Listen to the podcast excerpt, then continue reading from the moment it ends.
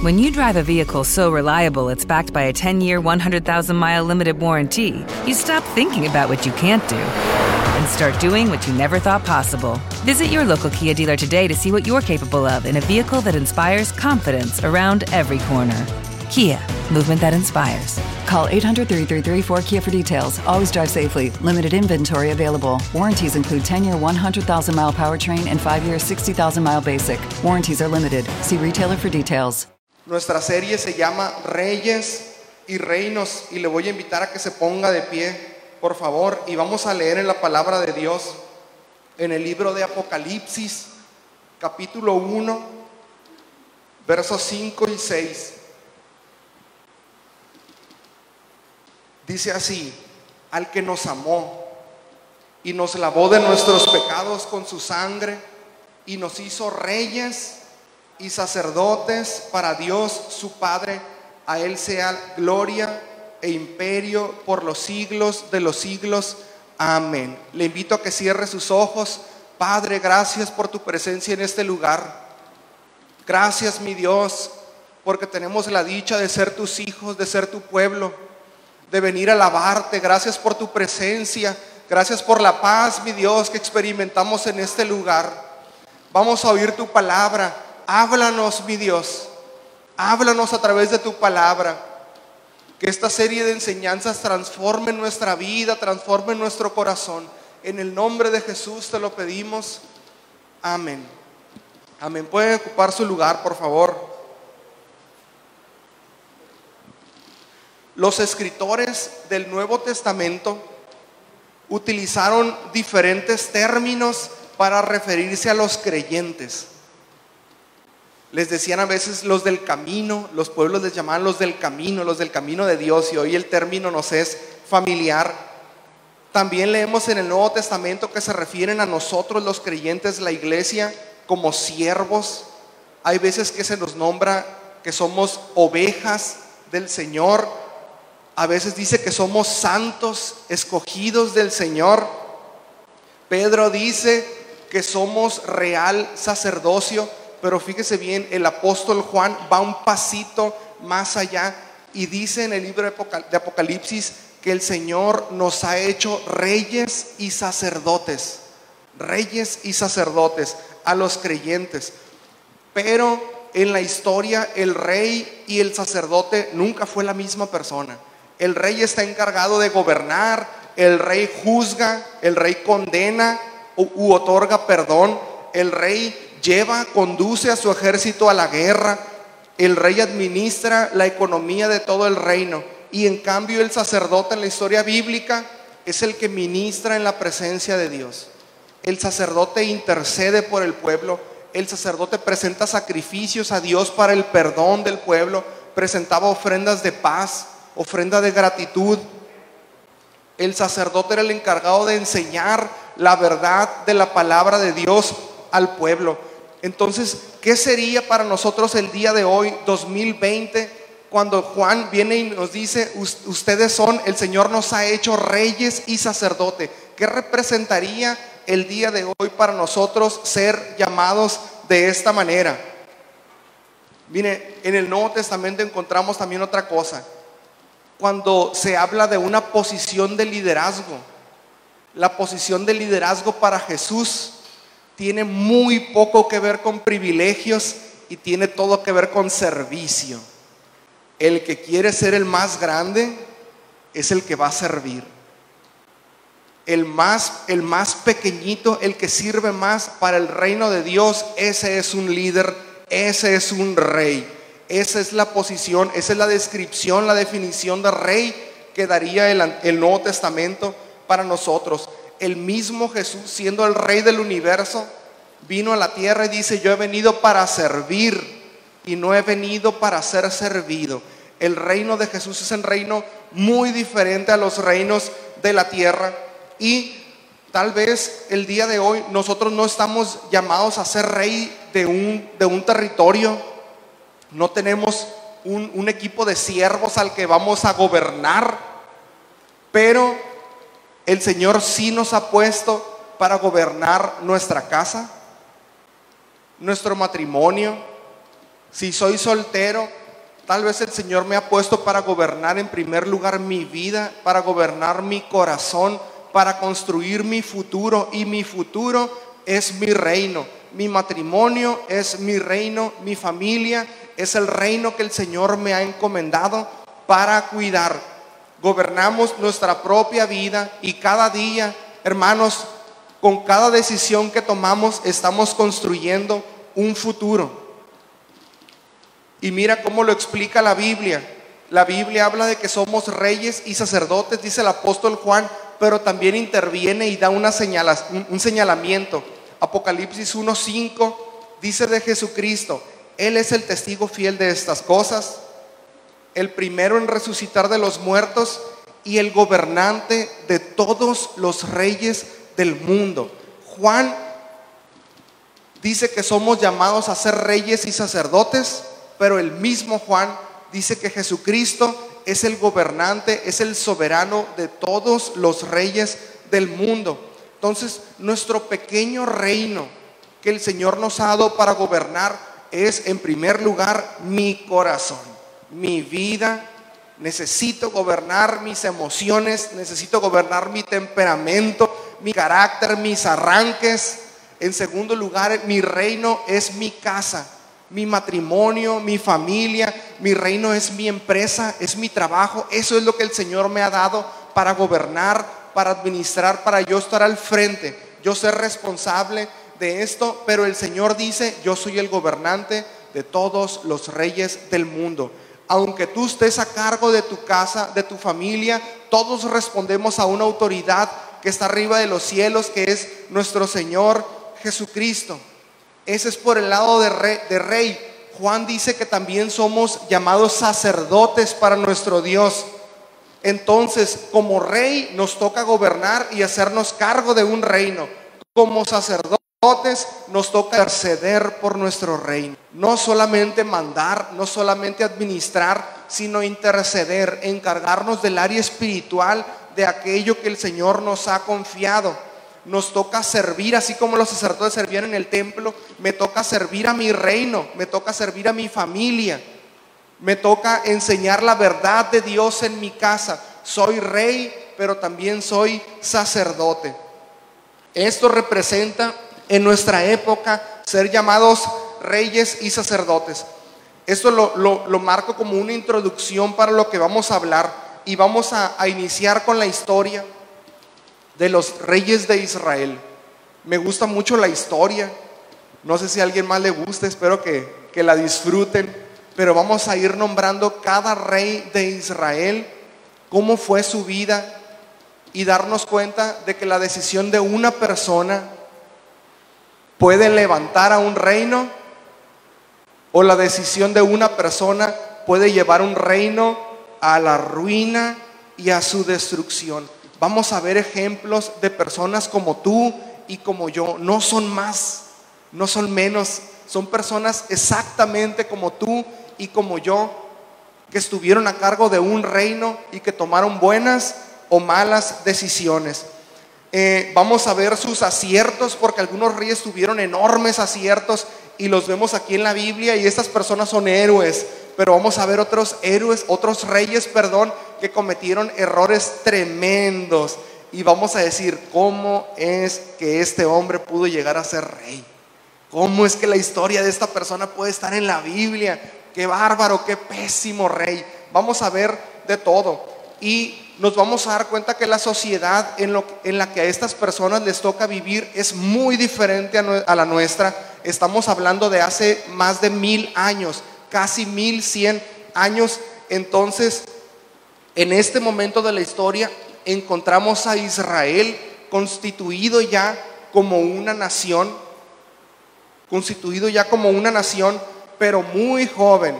Salieron de la esclavitud de Egipto, donde estuvieron 400 años, ya atravesaron el desierto, les tomó 40 años atravesarlo, ya llegaron a Canaán, la tierra prometida, y lucharon contra muchas naciones. Ya conquistaron mucha parte del territorio. Están en un periodo de guerras y hasta este punto Israel, fíjese, estuvo 400 años cautivo, 400 años siendo esclavo. Entonces Israel no tiene líder. no tiene rey, todos son esclavos, todos son iguales. No hubo un líder en Israel hasta que llega un hombre llamado Moisés. Y a partir de Moisés, el líder de Israel iba a ser el profeta en turno. Un profeta iba a decir la voluntad de Dios y el, y el pueblo lo iba a seguir o el pueblo iba a renegar a la voz del profeta. Entonces, al principio empiezan siendo regidos, gobernados por un profeta, hasta que después tienen que instalar jueces para que se encarguen de la organización de impartir justicia en el reino. Pero no les fue muy bien. Dice la Biblia en jueces 21-25. En esos días Israel no tenía rey. Cada uno hacía lo que le parecía correcto según su propio criterio. No hay una figura máxima, hay jueces, no hay un líder máximo. Su líder debía haber sido Dios. Pero como no tienen alguien que ver enfrente, cada quien hace lo que le parece correcto en su propio criterio y se parece totalmente a nuestro mundo. Cada quien hace lo que le parece que es lo correcto. Cada quien toma sus propias decisiones.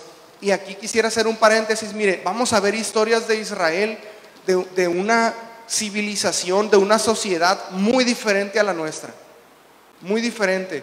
Y vamos a ver eh, errores enormes que cometieron y nos va a parecer ilógico, porque vamos a decir, ¿cómo es que el pueblo de Dios, cómo es que eran los elegidos de Dios y hacían estas cosas?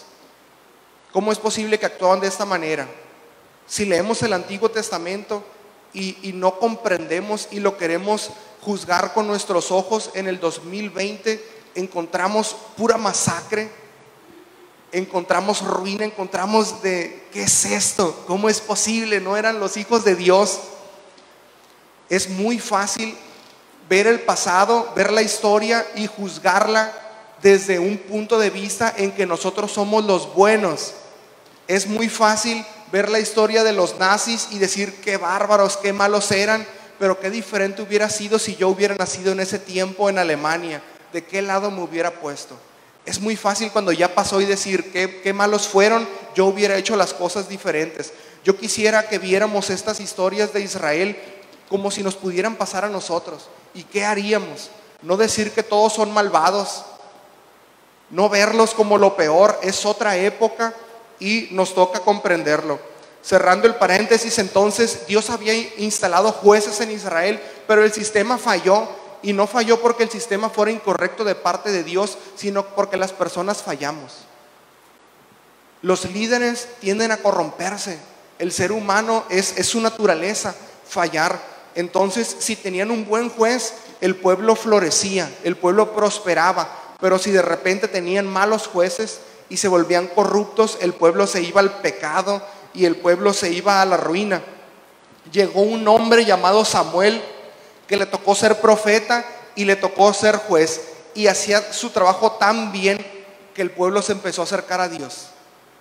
Dios respaldaba de una manera increíble a Samuel y el pueblo empezó a acercarse y acercarse a Dios, pero una vez más Samuel envejece y tienen que nombrar nuevos jueces nombra jueces a dos de sus hijos y ¿qué creen? Sus dos hijos resultan ser personas corruptas. Entonces el pueblo enfrenta a Samuel, ya muy anciano, y dice en 1 de Samuel 8, versículos 4 y 5, finalmente todos los ancianos de Israel se reunieron en Ramá para hablar del asunto con Samuel. Mira Samuel, le dijeron, ya eres anciano y tus hijos no son como tú. Danos un rey para que nos juzgue, así como lo tienen las demás naciones. Israel pide rey, nunca habían tenido rey, eh, su rey estaba allá arriba, era Dios y la voluntad de Dios se, se comunicaba al pueblo a través de un profeta. Pero en este momento Israel dice, estamos cansados, es una desorganización, los jueces han fallado, los jueces son corruptos, aceptan sobornos, los jueces aceptan sobornos, queremos un rey. Y Samuel se molesta porque dice, ¿cómo es posible que tenemos allá arriba un rey, pero están pidiendo un rey de carne y hueso como si esa fuera la respuesta a los problemas? Samuel se presenta delante de Dios y le dice, Señor, mira lo que está haciendo el pueblo, ya no quieren que tú los gobiernes, ya no quieren seguir tu voluntad, quieren tener a alguien al frente, ya no aceptan tu sistema Y responde el Señor en primera de Samuel 8:7. Haz todo lo que te digan, le dice, porque me están rechazando a mí y no a ti. Ya no quieren que yo siga siendo su rey. Y aquí vamos a ver algo importante, hermanos. Si Israel no hubiera pedido un rey, nunca hubieran tenido un rey. No fue plan de Dios. No fue plan de Dios. Hay veces que vemos la vida y sentimos que haga lo que haga, las cosas van a suceder porque Dios quiere o no quiere. ¿Para qué oro si Dios va a decidir si sí o si no? ¿Para qué pido por esto? Pero hay que entender algo, mire, tenemos más libertad para decidir de la que creemos. Muchas veces hay una corriente en la teología que dice que todo ya ha sido predeterminado. Que haga lo que yo haga, tome la decisión que tome, el Señor ya la decidió. Pero vemos en la Biblia que el Señor dice que es un Dios de vivos. El Señor no crea marionetas. El Señor crea personas a su imagen con una capacidad de decidir. Entonces, hay veces que dejamos todo a la suerte, todo al tiempo, a ver qué sucede y no nos damos cuenta que tomar una decisión y hablar con Dios puede cambiar el rumbo de nuestra vida. Si Israel no hubiera pedido rey, David nunca hubiera necesitado llegar. Saúl, Salomón y todos los demás reyes no hubieran necesitado llegar. No era plan de Dios. Pero hay un principio bíblico. Dice el Señor que lo que atamos en la tierra es atado en el cielo. Y lo que desatamos en la tierra, desatamos en el cielo. Muchas veces pensamos que somos marionetas, que nuestra vida es lo que Dios quiera y no nos damos cuenta que si nos pusiéramos a orar y le decimos, Señor, yo necesito que las cosas cambien, yo necesito que las cosas sean diferentes, podríamos mover la voluntad de Dios. Tenemos esa capacidad. El Señor no es un Dios de muertos, es un Dios de vivos. Así que si el día de hoy has dejado que tu vida avance, y como Dios quiera y lo que Dios decida, te diré que tienes una capacidad de decidir increíble, una libertad para tomar decisiones que van a cambiar el rumbo de tu vida mucho más allá de lo que tú crees. Hay una verdad, el Señor conoce el futuro y sabe quién soy y sabe qué, voy a hacer, pero el hecho de que el Señor conozca el futuro no significa que Él me esté moviendo a como Él quiere. Él me da completa libertad. El Señor sabe si al final de mis días yo voy a ser salvo o no, pero eso no depende de que Él quiera cortarme o, regalarme la salvación. Es totalmente mi decisión. Todas, ah, digo esto hermanos, porque todo lo que sucedió en Israel fue decisión de personas. Hubo milagros en el pueblo, pero hubo catástrofes. Y a veces estamos en nuestra vida y vemos que todo sale mal y las personas dicen, es que mira todo lo que Dios nos manda. Es que mira todo lo que Dios hace, es que Dios no nos quiere y no nos damos cuenta, hermano. Es, es muy fácil culpar a Dios, pero es tan difícil hacernos responsables de nuestras decisiones que si el mundo el día de hoy está como está, no es porque el Señor quiere, sino porque el ser humano así lo ha decidido tenemos una libertad para decidir increíble que el Señor nos ha dado. La realidad que estamos viviendo el día de hoy no tiene por qué ser lo que vamos a vivir el día de mañana si empezáramos a hablar con Dios y le dijéramos, necesito que las cosas sean diferentes. Si fuera por Dios, Israel nunca hubiera tenido un rey, pero el pueblo pidió un rey y Dios dice, Samuel, haz lo que te piden. Si el pueblo pide rey, dales un rey. Lo que, lo que atamos en la tierra se ata en el cielo. Lo que desatamos en la tierra se desata en los cielos. El Señor nos ha dado libertad de decidir y autoridad, hermanos, como personas. Mire lo que dice Deuteronomio 30, 19. Hoy te he dado a elegir entre la vida y la muerte, entre bendiciones y maldiciones. Ahora pongo al cielo y a la tierra como testigos de la decisión que tomes. Es Dios hablando a Israel. Te doy la oportunidad de decidir y nos da la oportunidad de decidir cada día, hermano, a cada uno de nosotros qué vamos a hacer con nuestra vida y qué vamos a hacer con nuestra familia. Vas a decidir, vas a elegir la bendición o vas a elegir la maldición. Y dice el Señor, pero yo te recomiendo que elijas la vida. Somos totalmente capaces de decidir.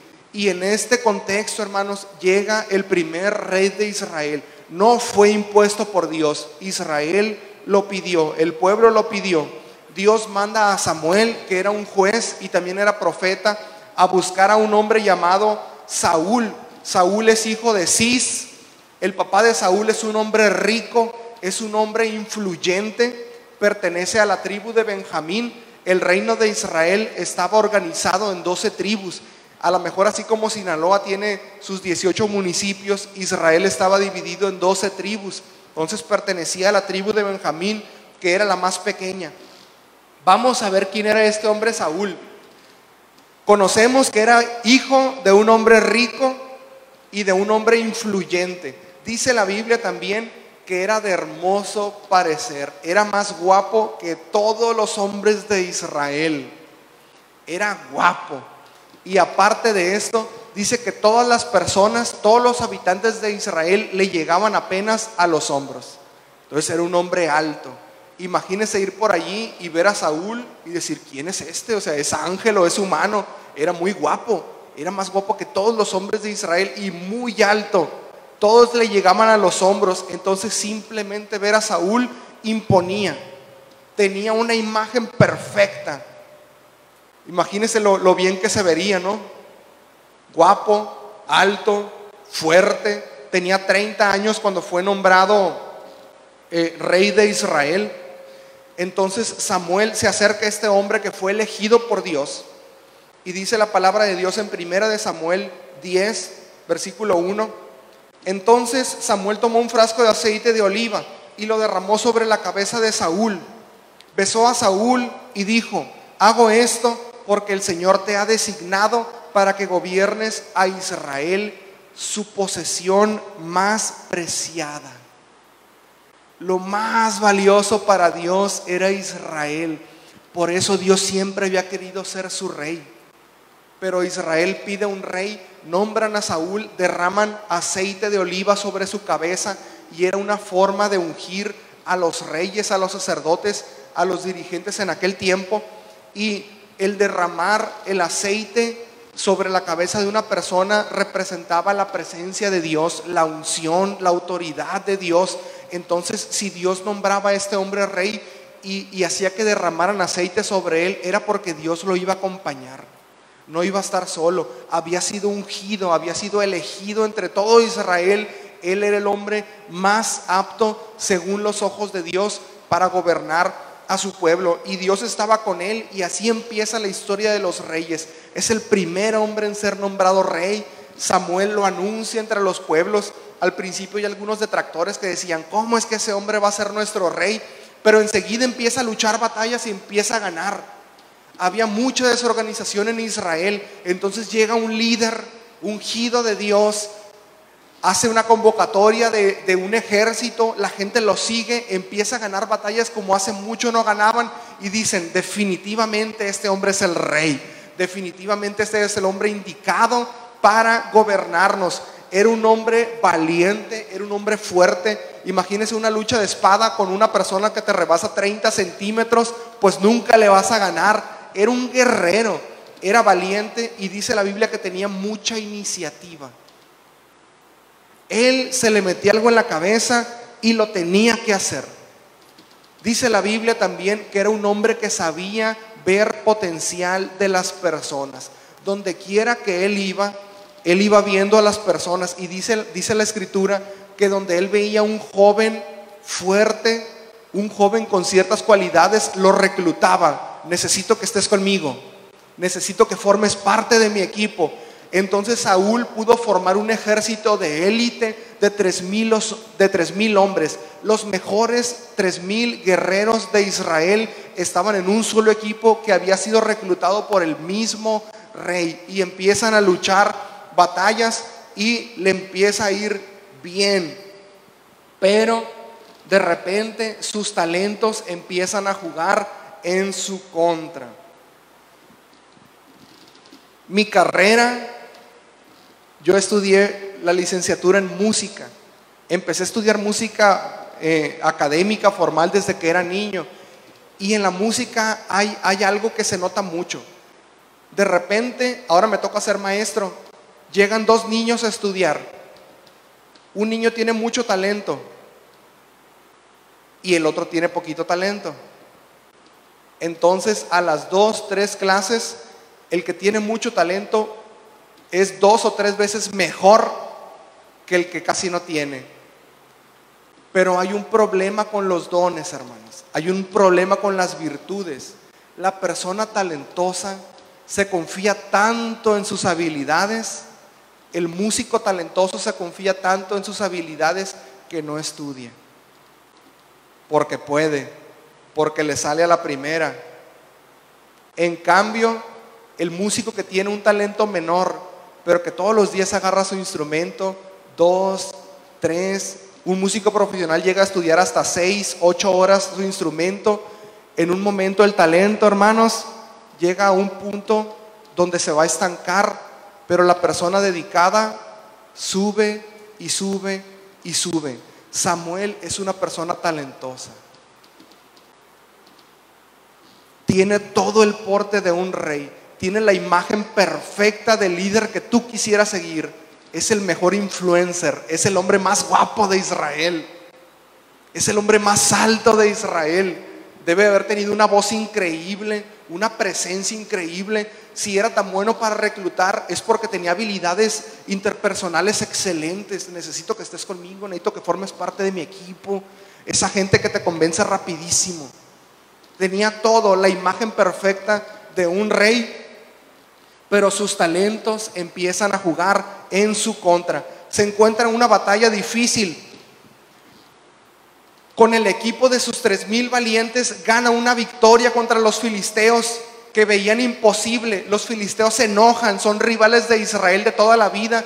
Entonces juntan un ejército que dice la historia que era tan numeroso como los granos de arena del mar. Entonces tenemos un ejército tal vez de decenas de miles de personas contra tres mil hombres de Saúl. Saúl dice, necesito que Dios me ayude en esta batalla. Manden llamar a Samuel para que nos diga de parte de Dios cuál es la estrategia para vencer en este problema. Y Samuel dice, llego en siete días. Entonces, siete días está un ejército de este lado del campo de batalla. Hay una colina, y del otro lado nomás hay tres mil. De allá hay decenas de miles y aquí hay tres mil. Pasa un día y en eso se dan cuenta que de los tres mil se fugaron cien en la noche. De miedo. Pasa otro día y el, y el día siguiente ya fueron cien, doscientos, quinientos, mil. Casi llegan los siete días. Samuel no ha llegado al campo de batalla porque es el profeta, es la voz de Dios para decir cuál es la estrategia a vencer. Y Saúl ya nomás tiene 600 hombres. 600 contra decenas de miles. Y Saúl toma toda su iniciativa y dice, no ha llegado el sacerdote a presentar los sacrificios, orar a Dios e interceder por esta batalla. ¿Saben qué? Tráiganme unos animales. No vamos a esperar a Samuel ya. Yo voy a presentar los sacrificios. Imagínese el pueblo de Israel, sacrilegio, mi rey. ¿Cómo es posible? Solo el sumo sacerdote presenta sacrificios. Tráiganme los animales. Saúl con su iniciativa, con su liderazgo, hace los sacrificios y cuando están terminando de presentarlos a Dios, llega Samuel y le dice, ¿qué has hecho? ¿Qué has hecho? Y Saúl responde en 1 Samuel 13, 12, 14 los filisteos están listos para marchar contra nosotros y yo ni siquiera he pedido ayuda al Señor, de manera que me vi obligado, dice, a ofrecer yo mismo la ofrenda quemada antes de que tú llegaras. Y Samuel se molesta, no era un trabajo de reyes, era un trabajo de sacerdotes. Y Samuel le dice, qué tontería, no obedeciste el mandato que te dio el Señor tu Dios. Si lo hubieras obedecido, el Señor habría establecido tu reinado sobre Israel para siempre, pero ahora tu reino tiene que terminar porque el Señor ha buscado un hombre conforme a su propio corazón. El Señor ya lo ha nombrado para ser líder de su pueblo porque tú no obedeciste el mandato del Señor. ¿Qué hace Saúl? Desobedece, no era su, no era su trabajo presentar sacrificios, pero se desesperó. Estaba esperando la respuesta de Dios. Como no llega, dice, lo voy a hacer a mi manera. No importa brincarme las trancas, no importa que esté prohibido. Y fíjese, aquí hay algo bien curioso en el tipo de, de persona que es Saúl y en el tipo de persona que podemos ser tú y yo. Si hasta este momento no nos identificamos para nada con Saúl, Saúl es un hombre que podría estar aquí con 30 años de edad, que estaría tan alto como mi amigo Juan Pablo ahí. Sería el, el segundo más guapo de este lugar, porque ya nací yo, hermanos. Sería un hombre guapo, pero es un hombre como tú y como yo. Podría ser contador, podría ser arquitecto y estar allí sentado. Es un hombre como nosotros que toma una decisión equivocada. Y mira, la mentalidad de Saúl y la mentalidad tuya y mía desobedecía a Dios, pero lo hice queriendo el bien de mi pueblo. Desobedecía a Dios, pero porque yo pensé que era lo mejor.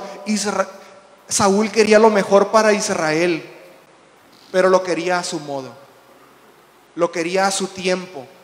Saúl quiere lo mejor para su reino, para sus soldados. Saúl es un padre de familia que quiere lo mejor para su familia, pero lo quiere a su modo y a su tiempo. Y el Señor le dice, espera, tienes que esperar siete días antes de animarte a pelear esa batalla. Tienes que esperar siete días antes de tomar una decisión. Tienes que seguir orando, tienes que, tienes que seguir esperando. Pero Saúl con una mentalidad equivocada es, tengo que tomar la decisión ya, no puedo esperar más la respuesta de Dios y voy a actuar por mí mismo, por mi iniciativa, por mi don de liderazgo. Es una persona que cometió un error por desesperado, por desesperado. Esta no era una prueba, no era una prueba de Samuel, era una prueba de Dios. Dios le dijo a Samuel, dile que te vas a tardar siete días en llegar para ver qué hace.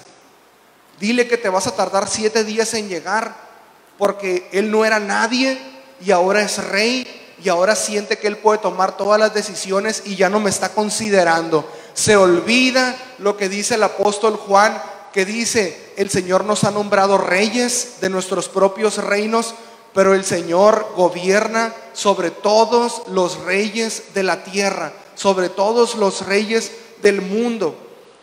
Entonces Samuel le dice, ¿sabes qué, Saúl? Lo siento, pero tu corazón no es lo que Dios necesita. Tienes la imagen perfecta para ser el líder. Tienes el carácter, las aptitudes, las virtudes, la inteligencia perfecta para ser un líder, pero tu corazón no está preparado para gobernar. Así que el Señor te ha desechado. El Señor ya no puede estar contigo Dios ya buscó a otra persona, pero ahora Dios no está buscando al, segundo más alto ni al segundo más guapo de Israel. Ahora el Señor está buscando un corazón. Ya no está buscando liderazgo, ya no está buscando relaciones interpersonales exitosas, elocuencia, porte. Ahora el Señor está buscando un corazón un corazón, el corazón correcto de la persona que tiene que gobernar a su reino. Y ese es el peligro del rey, perder la brújula. Cuando estamos solteros en casa, hay una brújula que se llama papá y mamá. Cuando somos niños, hay una brújula que se llama papá y mamá. Cuando los niños ya empiezan a ser adolescentes y tener 15, como que la brújula se pierde. Y ahora el adolescente, ahora el joven, dice, yo no nací para ser siervo, yo nací para ser rey. Y empezamos a tomar decisiones. Empezamos a tomar decisión tras decisión tras decisión. Y es el peligro de la autoridad que Dios nos ha dado. De verdad que podemos elegir hacer lo que queramos con nuestra vida, hermanos. El Señor no nos va a poner límites. El Señor nos hizo personas que piensan, personas que toman decisiones. Le decía el Señor a Israel, te doy la oportunidad de decidir entre bendición y maldición, pero te aconsejo que elijas la vida. Te aconsejo que elijas la vida. Y a pesar de todo, Dios le da una segunda oportunidad a Saúl. Samuel viene y le dice, Saúl, el Señor ha dicho que vayas a la guerra contra los amalecitas. Amalek era un pueblo que años atrás había luchado mucho contra Israel, mucho, le había hecho la vida muy difícil. Y el Señor le dice a través de Samuel, Saúl, tienes que ir allá, tienes que luchar contra ese pueblo y no dejes a nadie vivo. Y el botín que tiene esa nación, no te lo traigas, no lo queremos. A, pesar de que en ese lugar hay ganado, a pesar de que hay oro, plata, ese, eso es tan corrupto ese pueblo, está tan perdido que ni siquiera el botín de guerra, dice el Señor, que no lo toques. Saúl va a la guerra, vence en la guerra, pero ya estando allí, ve al rey de los amalecitas y le dice, ¿por qué no le perdonamos la vida? Se hace amigo del rey enemigo y se lo trae a su palacio. Se lo trae a su palacio. Entonces el Señor envía una vez más al profeta. El profeta llega al palacio con, con Saúl y le dice, Saúl, ¿qué es esto? El Señor te dio una orden específica. Era la segunda oportunidad. Te dijo que no dejaras a nadie y te trajiste al rey. ¿Y qué es ese ruido que oigo allá afuera? Y dice Saúl, es que mis hombres trajeron ganado del pueblo enemigo otra vez desobedeciendo a Dios. Y fíjese una vez más la mentalidad de este hombre llamado Saúl. Dice, me traje animales, pero Samuel, eh, Samuel no son para mí, son para darlos de ofrenda. Los vamos a presentar como sacrificio a Dios. Saúl, vamos a ver qué tipo de persona es, hermanos. Saúl el día de hoy es el cristiano que quiere vivir su vida cristiana a su propia manera. Es el hombre que quiere vivir la vida cristiana a su propia manera. Cuando Samuel viene y lo reprende y le dice, ¿por qué te trajiste esos animales? El Señor dijo que no te trajeras nada, los traigo para darlos de ofrenda. Imagínese hermano que de repente ahí en el trabajo nos quedemos con algo de dinero y digamos, está mal, pero voy a diezmar de aquí. Qué error, ¿no? Y de esa manera Saúl se engaña. Y de esa manera, hermanos, nosotros nos engañamos. Pensando, tratando de convencernos a nosotros mismos que todo lo que hacemos lo hacemos por las motivaciones correctas. Sí, sí traje ganado, me lo robé, pero lo, traigo para darlo de ofrenda. Sí, no esperé al sacerdote, pero yo mismo ofrecí un sacrificio. La vida cristiana a mi propia manera, sin respetar los tiempos. Esta segunda vez que Saúl falla, ya la respuesta de Samuel es muy dura y le dice, ¿qué es lo que más le agrada al Señor? Y quisiera, hermanos, que hoy tomáramos estas palabras de Samuel para nosotros mismos le dice a Saúl, ¿qué es lo que más le agrada al, Señor? Tus ofrendas, tus ofrendas quemadas, le dice, tus sacrificios o que obedezcas. Escucha, la obediencia es mejor que el sacrificio y la sumisión es mejor que ofrecer la grasa de carneros. La rebelión es tan pecaminosa como la hechicería y la terquedad tan mala como rendir culto a ídolos. Así que por cuanto has rechazado el mandato del Señor, Él te ha rechazado como rey. Saúl vivió años más, pero prácticamente este día terminó el reinado de Saúl. Desobedeció. Quería ser rey sin respetar al rey que está allá arriba. Saúl para nuestro tiempo representa al cristiano que vive la vida cristiana a su manera. Yo lo hago porque otros lo hacen. yo no le veo nada de malo.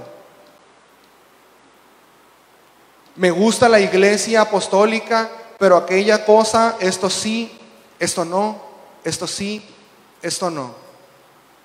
Me gusta la palabra de Dios, pero cuando se mete con un asunto personal que no me gusta, allí yo lo ignoro. Saúl es una persona como tú y como yo que encuentran la palabra de Dios, los mandamientos de Dios y le dan palomita a lo que les gusta y le ponen tachita a lo que no les gusta y se escudan diciendo, yo voy a la iglesia, lo hago todo para Dios, yo ofrendo, yo asisto, yo ayudo, pero lo hago a mi manera, cuando puedo. Yo tengo a mis niños, yo tengo mi casa, pero yo lo educo como yo veo eh, conveniente, porque la iglesia está bien, pero no todo está bien. Porque esto está bien, pero no todo está bien. Porque la Biblia, porque esto es un cristiano que ha agarrado la palabra de Dios, ha agarrado la soberanía de Dios y ha quitado y ha puesto a su propia conveniencia. ¿Cómo estamos viviendo el día de hoy tú y yo? Porque es importante esto, hermanos, porque no estamos solos. Tenemos una familia en casa que es nuestro reino. Y cada decisión positiva que tomaba Saúl era una bendición para su reino. Pero cada error que Saúl cometió fue para desgracia y para destrucción de su reino qué tipo de decisiones estamos tomando, qué tipo de vida cristiana estamos llevando. Una vida cristiana como el Señor quiere, que oímos la voz de Dios y todavía nos habla la palabra, que oímos al profeta, qué diferente hubiera sido Saúl si Saúl hubiera oído al profeta, pero desobedeció. O somos cristianos que estamos aquí, pero hemos dejado de oír la voz de Dios y vivimos solamente bajo nuestra conveniencia, aceptando y rechazando la palabra a nuestro propio beneficio. Hoy te invito a que pienses en qué está a cargo, qué, qué ha puesto el Señor en tus manos. Una familia, un trabajo, un futuro, un matrimonio. ¿Qué está bajo tu responsabilidad? Porque cuando el Señor le daba la responsabilidad a un rey, le decía, vas a quedar a cargo de lo más preciado que tengo. Tu familia es preciada para Dios. Y si el día de hoy te toca gobernar, te toca gobernar, tenemos que saber que un día vamos a dar cuentas allá arriba, delante de la presencia de Dios. Pero también, hermano, saber que si el Señor te ha dado la capacidad de gobernar tu casa, de gobernar tu propia vida, de gobernar tu futuro, el Señor también te ha ungido. Porque el Señor no quiere que nadie falle. El Señor quería que Saúl tuviera éxito. El Señor quería que Israel le fuera bien, a pesar de las malas decisiones. Y le dio muchas oportunidades a Saúl para demostrar que podía hacer las cosas bien, para demostrar que podía oír la voz de Dios y cuidar al reino de Israel. Pero cada oportunidad que tuvo Saúl, cada oportunidad que Saúl falló. ¿Cuántas oportunidades el día de hoy el Señor nos ha dado de gobernar mi hogar, de gobernar mi carácter, de gobernarme a mí mismo correctamente y que hemos desaprovechado.